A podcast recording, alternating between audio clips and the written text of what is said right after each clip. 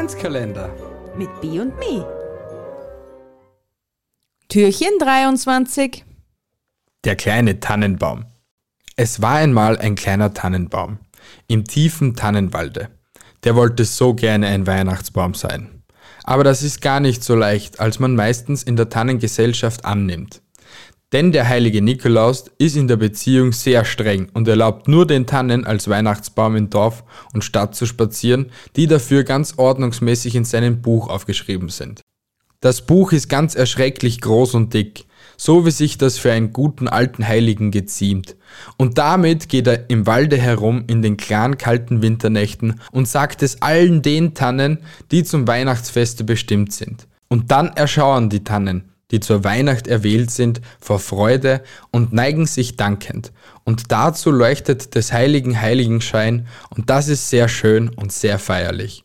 Und der kleine Tannenbaum im tiefen Tannenwalde, der wollte so gerne ein Weihnachtsbaum sein. Aber manches Jahr schon ist der heilige Nikolaus in den klaren kalten Winternächten an dem kleinen Tannenbaum vorbeigegangen und hat wohl ernst und geschäftigt in sein erschrecklich großes Buch geguckt aber auch nichts und gar nichts dazu gesagt.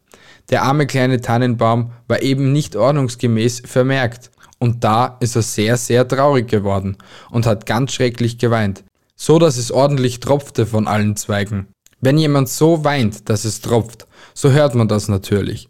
Und diesmal hörte das ein kleiner Wicht, der ein grünes Moosröcklein trug, einen grauen Bart und eine feuerrote Nase hatte und in einem dunklen Erdloch wohnte.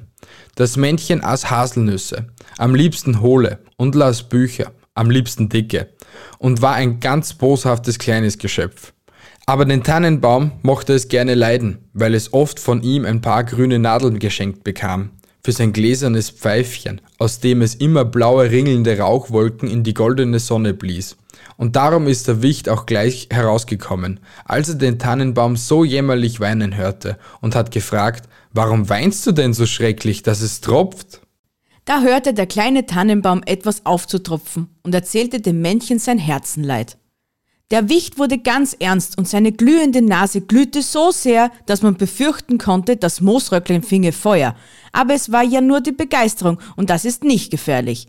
Der Wichtelmann war also begeistert davon, dass der kleine Tannenbaum im tiefen Tannenwalde so gerne ein Weihnachtsbaum sein wollte und sagte bedächtig, indem er sich aufrichtete und ein paar Mal bedeutsam schluckte. Mein lieber kleiner Tannenbaum, es ist zwar unmöglich dir zu helfen, aber ich bin eben ich und mir ist es vielleicht doch nicht unmöglich, dir zu helfen. Ich bin nämlich mit einigen Wachslichtern, darunter mit einem ganz bunten befreundet. Und die will ich bitten, zu dir zu kommen. Auch kenne ich ein großes Pfefferkuchenherz. Das allerdings nur flüchtig. Aber jedenfalls will ich sehen, was sich machen lässt.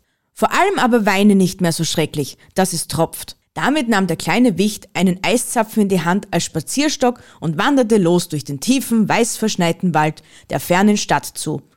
Es dauerte sehr, sehr lange und am Himmel schauten schon die ersten Sterne der heiligen Nacht durchs winterliche Dämmergrau auf die Erde hinab, und der kleine Tannenbaum war schon wieder ganz traurig geworden und dachte, dass er nun doch wieder kein Weihnachtsbaum sein würde.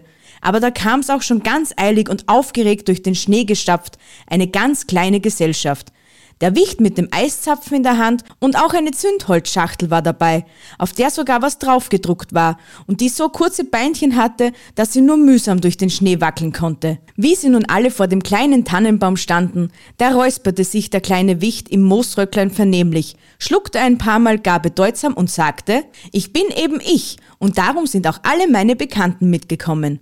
Es sind sieben Lichtlein aus allvornehmstem Wachs, darunter sogar ein buntes, und auch die Zündholzschachtel ist aus einer ganz besonders guten Familie, denn sie zündet nur an der braunen Reibfläche. Und jetzt wirst du also ein Weihnachtsbaum werden.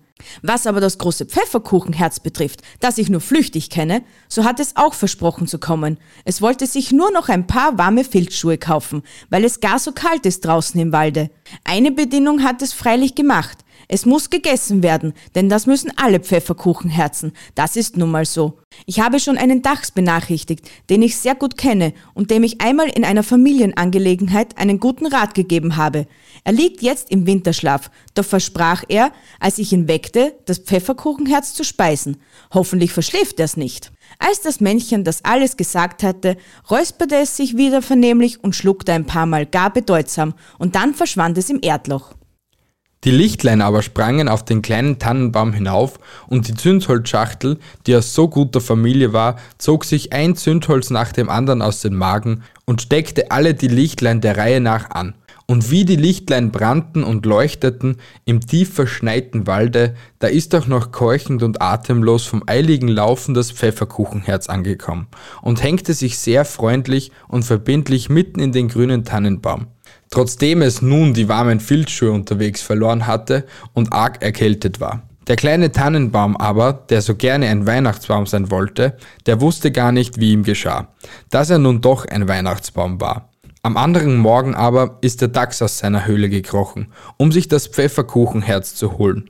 Und wie er ankam, da hatten es die kleinen Englein schon gegessen, die ja in der heiligen Nacht auf die Erde dürfen und die so gerne die Pfefferkuchenherzen speisen. Da ist der Dachs sehr böse geworden und hat sich bitter beklagt und ganz furchtbar auf den kleinen Tannenbaum geschimpft. Dem aber war das ganz einerlei. Denn wer einmal in seinem Leben seine heilige Weihnacht gefeiert hat, den stört auch der frechste Frechdachs nicht mehr. Geschrieben von Manfred Küber. So, ihr Lieben, das war's mit unserer Geschichte. Jetzt kommt unsere Frage an euch. Wer schrieb die berühmte Erzählung Eine Weihnachtsgeschichte? Wenn ihr die Antwort habt, schreibt sie uns auf Instagram in den Stories oder schreibt uns eine Mail an meinungsgeflüster.gmail.com. Gewinnen könnt ihr heute ein MyBoshi Häkelbuch mit tollen Anleitungen. Wir freuen uns auf eure Antworten. Viel Glück beim Mitmachen!